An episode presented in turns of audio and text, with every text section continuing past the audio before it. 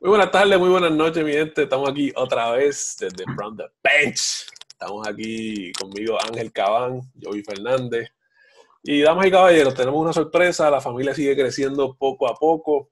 Eh, no, nadie está preñado, gracias a Dios. Eh, por ahora podemos mantener las finanzas estables. No tenemos que hacer ningún tipo de recorte de lujos. Nada, mi gente, eh, la razón por la cual digo esto, tenemos un integrante nuevo, eh, estamos buscando una persona que nos ayudara a traer más temas a la mesa, que supiera de las cosas y que fuera una persona que todos conociéramos. Con ustedes, el gran, el único, Carlos Suárez. Ponemos los efectos ahí. ¿Qué hay? Gracias, muchas gracias por invitarme. Este, Papi. Lo he esperado, he esperado por un rato. Yo he estado compartiendo las cosas de ustedes ahí de que de distante. De que, yo, esta mentalidad de, de la bar ball, speak it into existence. Yo voy a, algún punto en esto. Mira, Carly, Carly siempre le daba, le daba like a todo, le daba share a todo. Yo creo que era la única persona que le da share a nuestro contenido. Y yo dije, ah, que va.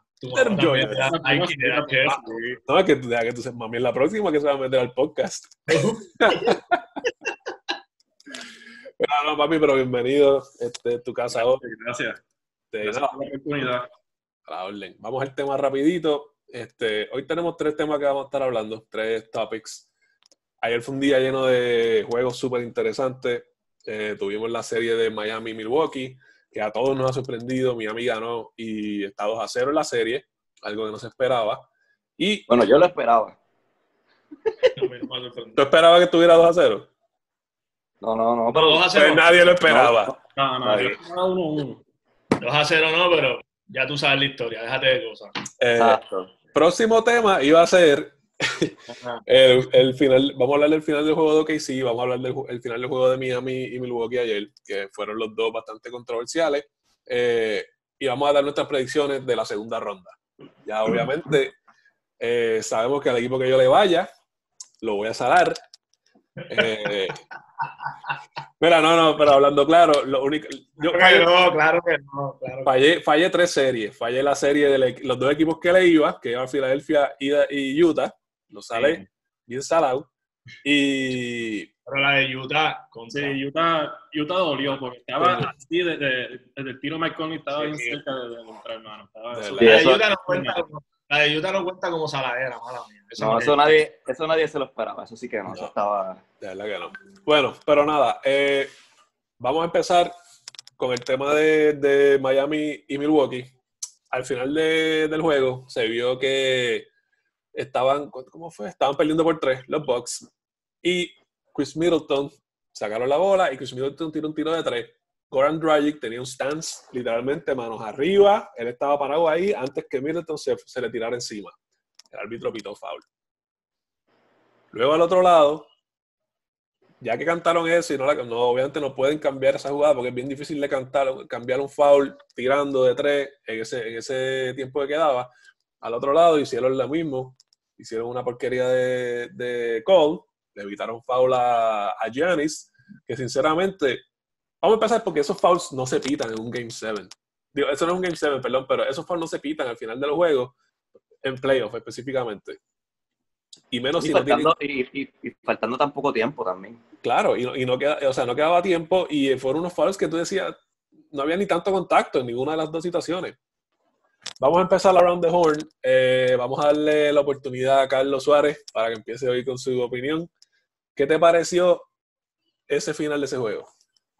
Bueno, ese final de ese juego, bueno, como estábamos hablando anoche por el chat, este, quedó bien feo. O sea, eso no fue como tú mismo dijiste, Dragic estaba con las manos arriba, tenía posición, estaba aquí. O sea, él llegó antes que, que Middleton tiro, hizo el tiro. Quedó bien feo, entonces inmediatamente cuando Butler tira y suelta la bola, ahí es que Giannis sabe que le toca, y no es que lo, le da un foul claro, simplemente le puso la mano en el costado, y claro. pum, le, le, pitan el foul, pero eso fue claro, eso fue un, este, mala mía o sea, como para empatar lo que claro. hizo. Claro, le embarré acá, le embarro acá. Dame corregirlo acá para darle, para darle juego a ellos. Y te voy a decir algo, te voy a decir algo antes de pasar a, a Joey. ¿Sabes por qué ellos cantaron esa porquería al otro lado? Porque tenían que defenderse los mismos árbitros, porque yo te aseguro a ti que la NBA el otro día iba a tirar un report diciendo que los árbitros estuvieron mal. Y tú le report. Eso es algo que la NBA siempre falla. ¿sabes? Si los árbitros, no le tiren la mala a los árbitros así, porque todo el mundo sabe que, la, que, la, que fallaron. Lo que estás haciendo es tirándote tu lazo al cuello, admitiendo que lo hicieron mal. Y eso son cosas que tú no tienes que estar admitiendo, sinceramente. Eso es una ridiculez. El two minute Claro. eso, eso no sirve para nada porque, porque no tiene consecuencias. Seguro. Entonces, ¿para qué sacarlo?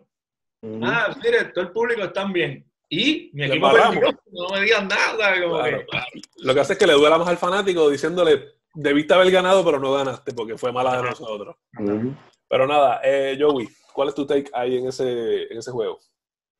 No, definitivamente lo mismo que dijo Carly. Este, o sea, eh, fueron dos BS, eh, eh, ¿sabes? Calls y como dice Carly, lo hicieron para arreglar la- lo anterior.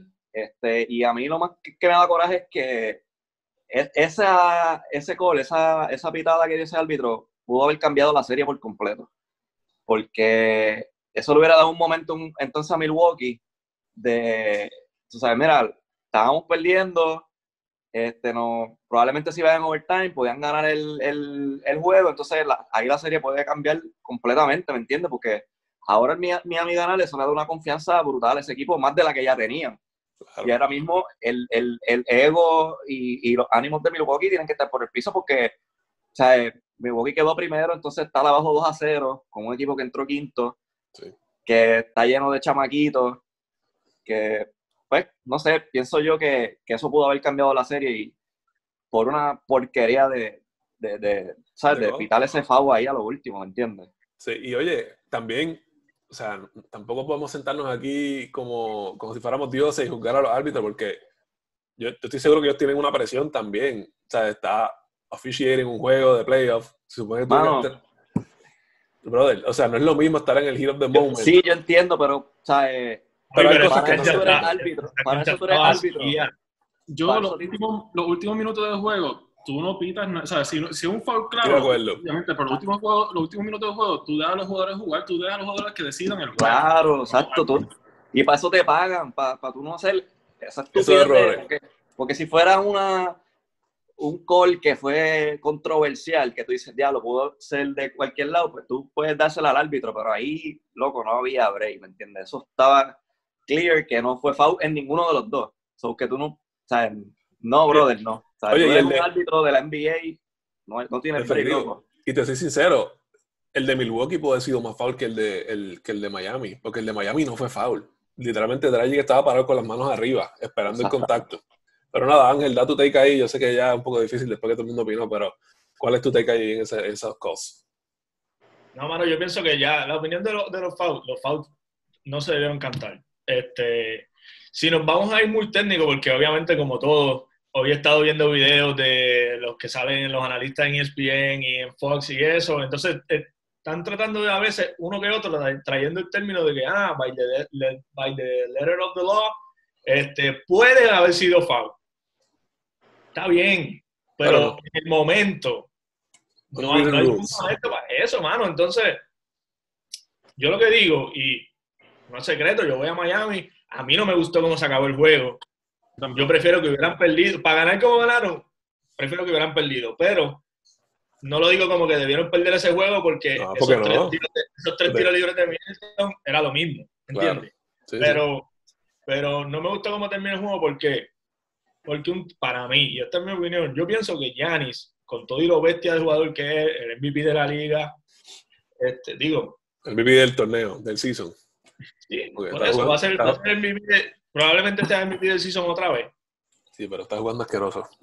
Sí, claro. Entonces, para mí, que yo lo hablé ayer con Joey, yo pienso que a ese hombre de aquí no es igual, no está ni cerca de la fortaleza física que tiene ni la habilidad que tiene en la cancha, ¿entiendes?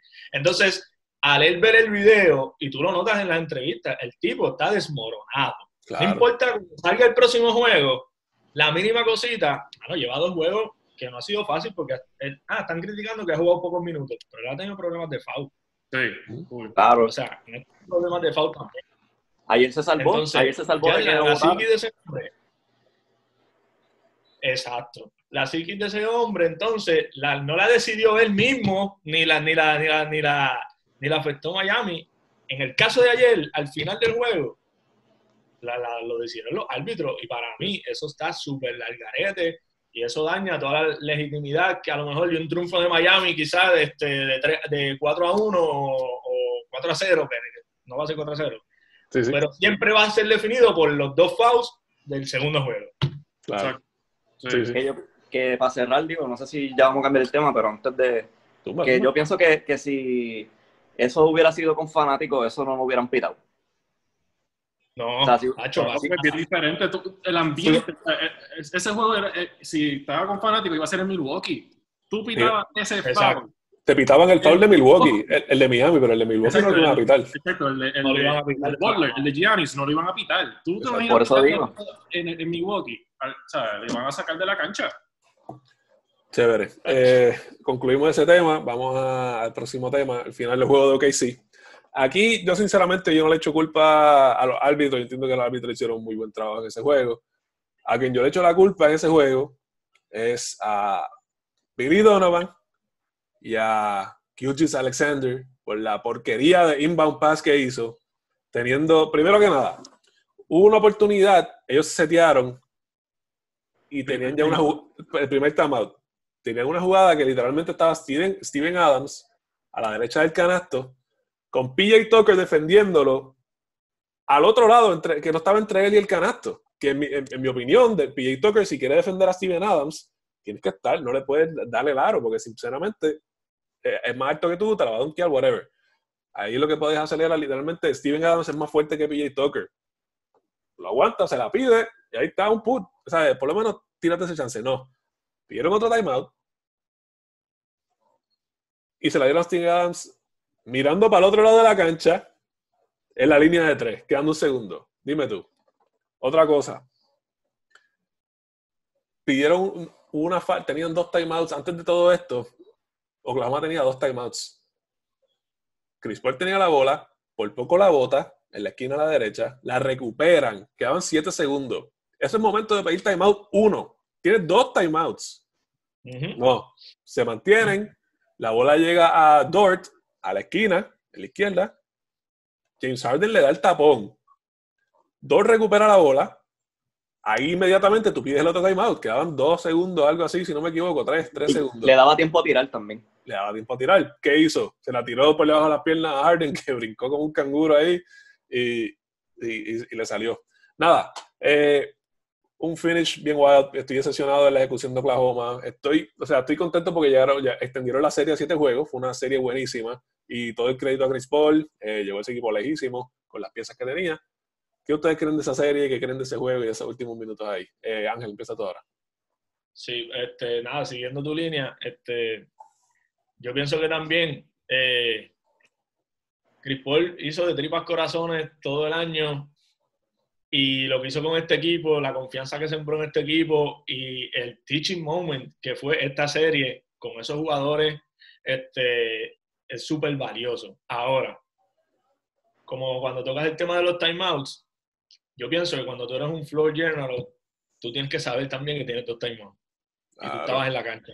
Entonces, si el árbitro no lo va a pedir, tú lo vas a pedir porque tú tienes el standing dentro de la liga para fuck el coach, Claro. time out. Entonces tú tampoco reaccionaste.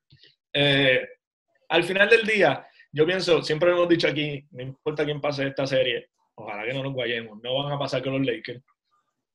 Pero yo pienso que el mejor equipo en esta serie fue Oklahoma City todo el tiempo, todos los días. Y por un mistake a lo último que dejó salir, el- este, ¿cómo se llama? La juventud de su equipo. Pues, hermano, cosas que pasan. Y en Harden tuvo la mejor jugada defensiva, yo creo que la primera jugada defensiva que ha hecho en su trayectoria en la NBA ayer. Wow, gran cosa. Si no llega a dar ese tapón, hoy estuviera masacrado totalmente. Claro, como siempre. la cabeza.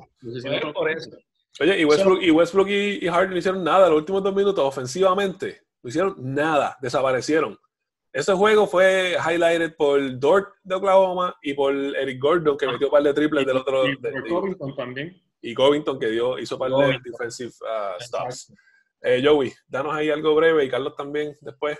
Eh, Eh, por nada, como, como estaba hablando con Ángel ayer, yo pienso que Chris Paul hizo un statement eh, eh, con esa serie de que todavía a la edad que tiene sigue siendo un point guard elite y, ¿sabes? Demostró que puede ser liderazgo que, que a, lo mejor mucha gente dudaba de él, pero en cuestión de la jugada, mano, ¿sabes? de acuerdo con Ángel, fue culpa de, de Chris Paul porque él tenía que tener el state of mind de saber de que tenía que pedir timeout.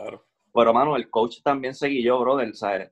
Él tenía que, pienso yo, que él pedir un timeout y hacer una jugada para ponerle la bola en las manos de Chris Paul lo más cómodo posible y que él, ¿sabes? Do or, eh, die, que él tire el último tiro, que haga la jugada, ¿entiendes?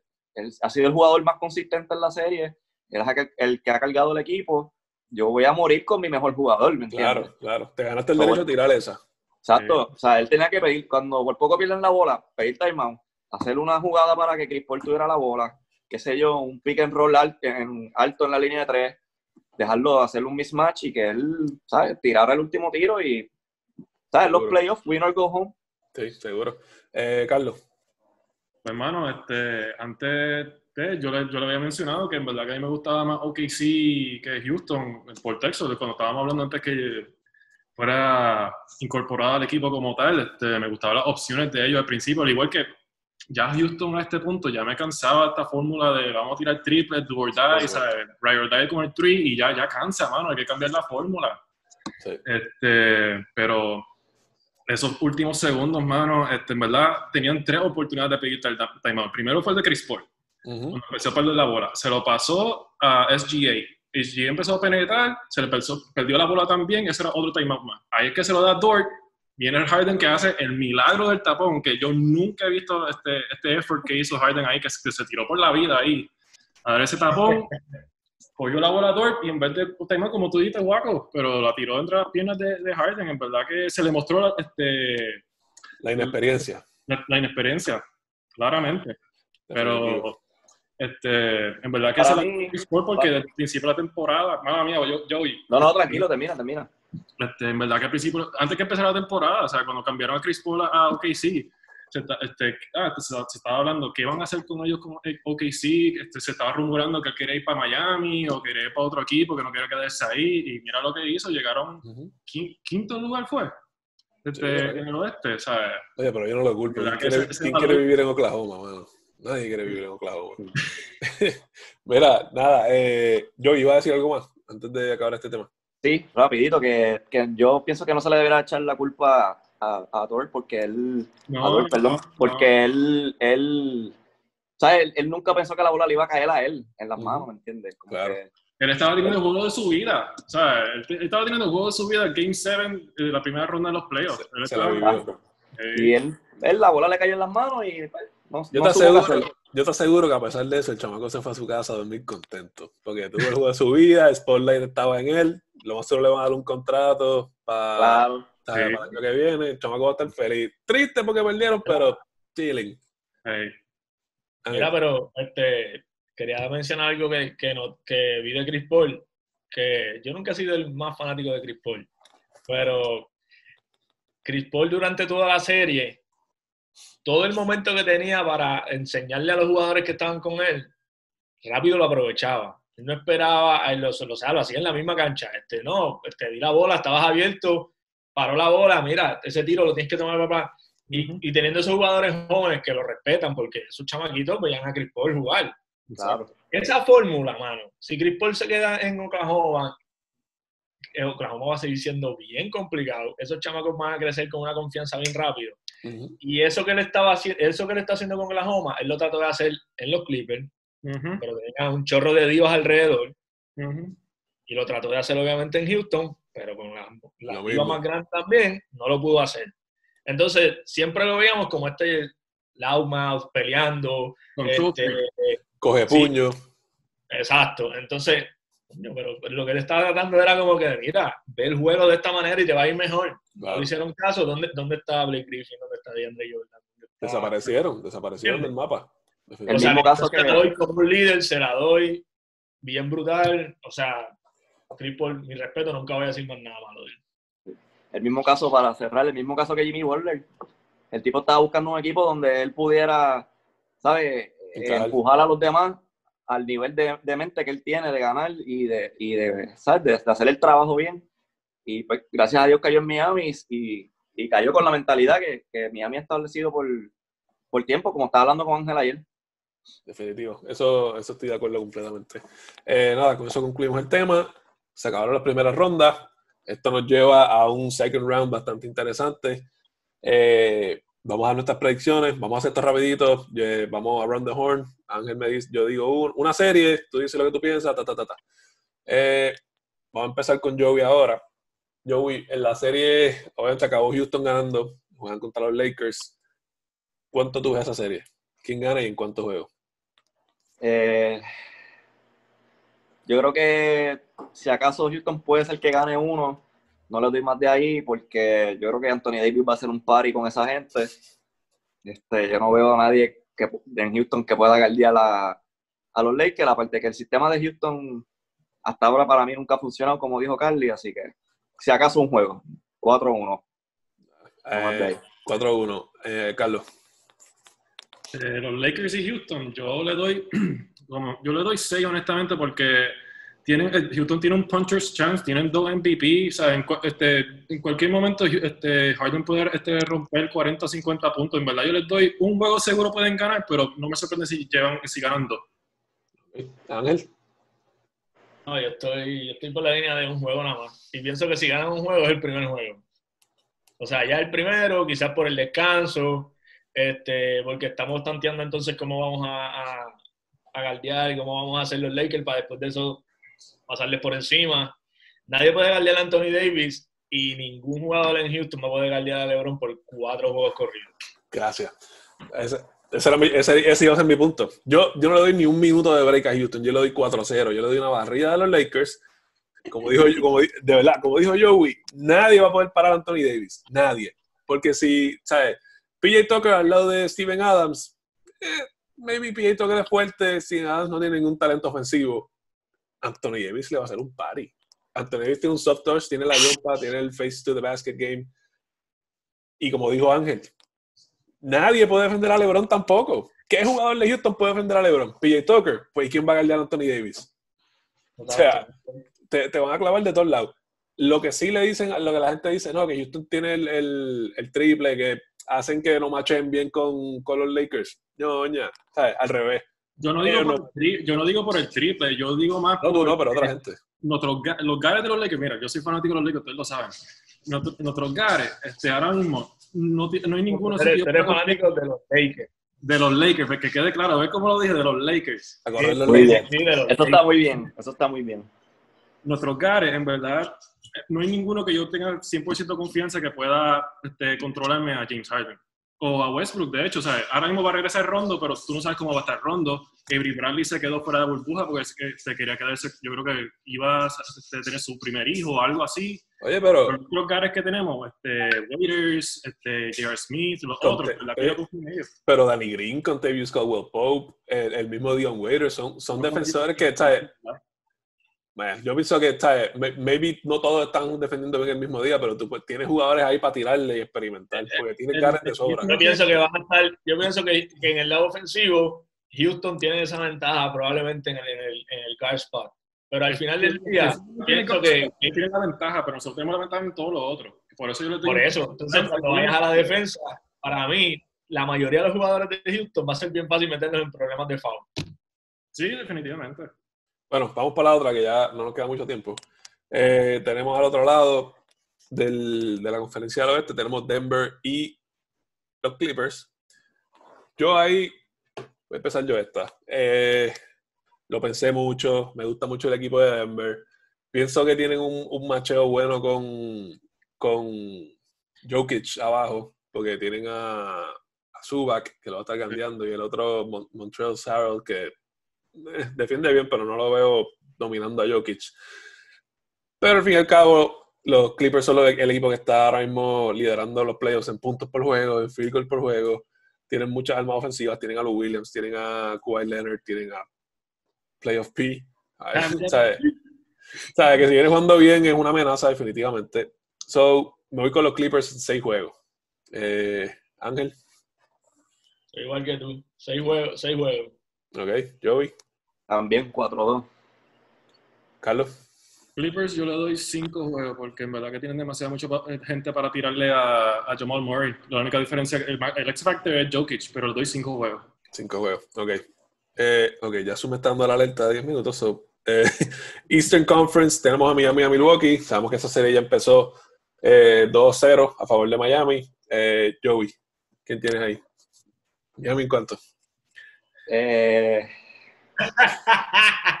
yo creo que Milwaukee puede ganar dos juegos. Yo creo que se va a 6. Ese jueguito. Yo creo que se va a 6. Yo le quiero darle beneficio de la duda al, al maybe este, back-to-back MVP, so también voy con 6 juegos. Ese juego Miami. 6 juegos Miami. Sí, 6 juegos míos, exacto, también. ¿Y Ángel? Pa, ya, ya yo lo había dicho en un video anterior, Miami en 6 juegos. Ok. Pues yo, como tengo 20 pesos en la línea, me voy con Milwaukee en 7. Vamos. Claro, y claro statement. Claro que tiene que ser, no, definitivo. Eh, eh, Milwaukee gana los próximos dos, pierden el otro y ganan los otros dos. Apunta. Ok, ok. Dale. No, Yo Eh, pienso que Milwaukee gana el próximo y después se van uno y uno. Y ya. ok. Sounds good. Eh, Y si, Milwaukee, y si Milwaukee pierde el próximo, ¿ya me puedes dar los 20 pesos? De los, voy, da- los voy da- sacando. Los voy ¿Verdad sacando de la Mira, y la última serie, que también está allá arriba, Boston 2 a 0, a favor de Toronto. Ahí me sorprendió mucho eh, lo malo que está jugando Toronto en esta serie. Yo pensé que Toronto iba a el papel. ¿Y se acabó el juego? Eh, te digo ahora. Estaba arriba Boston por 10 en la mitad, pero te digo ahora cómo va. Estoy buscando aquí también. Está empate 95, quedando 4 minutos. Perfecto. Mira, yo pienso que gana, yo pienso que gana Boston en cinco juegos esta serie. Eh, obviamente tenemos el beneficio de que ya empezó la serie ganando Boston 2 arriba. Eh, si hubiese dicho al principio de la serie, hubiese dicho Toronto en 6. Pero Yo como, está la, Lo pero- mismo yo tenía, Toronto en 6. pero como está la serie, pues Boston en 5 por la manera que está jugando Toronto y lo bien que está Usted- jugando. ustedes, u- ustedes tenían a Toronto ganando la serie. Lo hubiese tenido. No, sí. si, si decía desde el principio, yo hubiese dicho Toronto en 6. Yo hice mi bracket desde el principio, tenía a Toronto. De verdad. Yo Yo tengo a esperaba. Toronto, yo había puesto a Toronto en la final de la NBA, para que sepan. De verdad. ¿En serio? Eh, Eso, se, eso se fue ya a la pu. Oye, quizá tenemos una, una final de Lakers Heat. Lakers. esta- este año está súper bueno, mano, ¿verdad? Puede ser Lakers Heat, Lakers yo Boston. Yo pienso que va a ser Lakers, ¿verdad? Quisiera que fuera Lakers y Heat, pero para mí va a ser. Lakers y Boston. Para mí.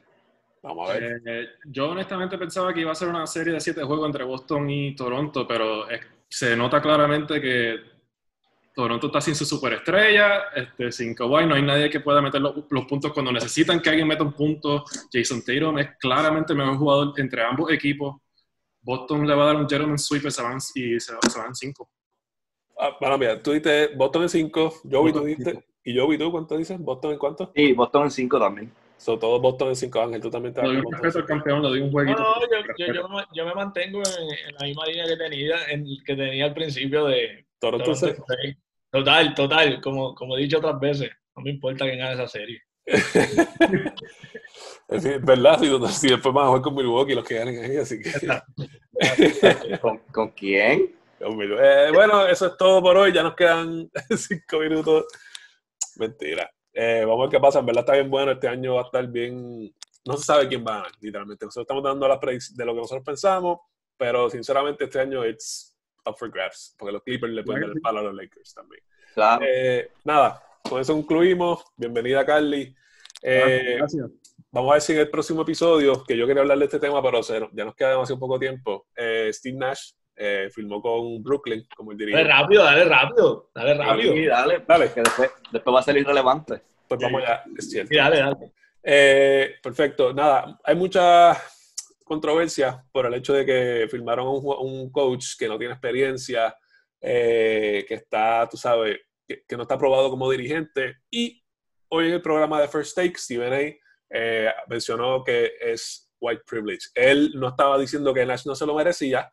Yo vi el video completo porque también el media le encanta hacer revolú. Él dijo que Nash se merecía el, el coaching job, que es tremenda persona, que tiene los sentimientos correctos en todos aspectos de su vida. Pero que él piensa que eso es white privilege. Vamos, vámonos por esa línea. ¿creen ustedes que, Steve- que, que los Brooklyn Nets estuvieron mal en no darle la oportunidad a otro dirigente, ya sea de color o no, ya sea negro o no, que, que no tiene por, por simplemente lo de experiencia? Mano, yo pienso que, Yo vi. que al final del día ellos se fueron con, pues con lo que ellos querían o, o- o- o el pensamiento que ellos tenían de maybe, o sea, traer a alguien diferente, una Ellos- cara ellos- nueva. ¿Qué qué? Quien quería Kyrie Irving y quien quería Kevin Durant. Son los que mandan no sí, bueno, sí, exacto también, pero es como yo estaba, le estaba diciendo a ustedes, este, por el grupo, que en el fútbol muchas veces cogen eh, exjugadores que no tengan ningún tipo de experiencia de coaching y prefieren traerlos como dirigentes porque primero que son personas jóvenes que a lo mejor ven el juego de otra manera a lo que ya todo el mundo está acostumbrado, o pueden traer un sistema nuevo, implementar nuevas cosas. Este, y estamos Sí, hablando de Steve Nash, loco, que es uno de los tipos, uno de los guard con el IQ más grande de baloncesto en la historia de la NBA. So, tú le puedes dar ese beneficio de la duda de que maybe él puede traer unas cosas interesantes. Aparte que va a tener un Sí, trabajo. Ajá. Dale, Ángel, que quedan tres minutos. Pero es que el- el- el- la controversia, la controversia no es, es porque acogieran a Nash, fue por, por jugar la carta del, de- del racismo. Y eh, yo creo que en este, en este caso no aplica, porque una cosa no tiene que ver con la otra. Claro. Este, eh, yo pienso que quizás fue un sentimiento acumulado de tantos años ya corridos, donde dirigentes como Mark Jackson y otros más, pues han sido pasados por encima por otros jugadores, por otros coaches, sin experiencia ni nada, pero mano, la verdad que para mí no tiene nada que ver con, con Y sinceramente, o sea, si tú vas a decir a mí que querías coger un, un jugador negro, Sam Cassell. O sea, a Sam Cassell es una persona que se le tiene que dar la oportunidad ya. Ty Lue es una porquería de coach, en mi opinión. A Ty Lue le dieron un equipo montado eh, después de que votaron a David Blatt. O sea, Mark Jackson es para mí. Mark Jackson es un durísimo. Es un durísimo. Eh, Carlos. Cuando, cuando- cuando lo contrataron en Golden State también no tenía experiencia. Derek Fisher una vez se retiró, inmediatamente Phil Jackson lo firmó para ser coach en New York, tampoco tenía experiencia. O sea, eso pasa también. Ahora, es un poco más común que se ve con jugadores blancos o gente Claro. blanca sin experiencia que, te- que rápido para coach. Eso sí es claro, o sea, se nota cada rato en todos los deportes. Pero en verdad... Además, además, Ajá. Además que si tú, tú- tú miras la historia para atrás, coach- jugadores retirados sin experiencia a coaches, Magic Sí. Johnson, Isaiah Thomas, ¿sabes? Es gente que no tuvo éxito en esa área. So, no podemos decir que no han tenido el chance, lo han tenido de igual manera. Lo único pues, es, mano, que al final, pues estos tipos El más son reciente mejores en eso, en eso. el más reciente así sin experiencia de coach fue Steve Kerr. Mira cómo le ha ido en Golden State. Claro. O sea, el equipo estaba más o menos montado, pero o sea, él ganó el campeonato porque Mark Jackson ya pero un Mike- equipo. Jackson hizo Pero- sí, el Foundation. Sí, sí, le puso el foundation, obviamente, claro.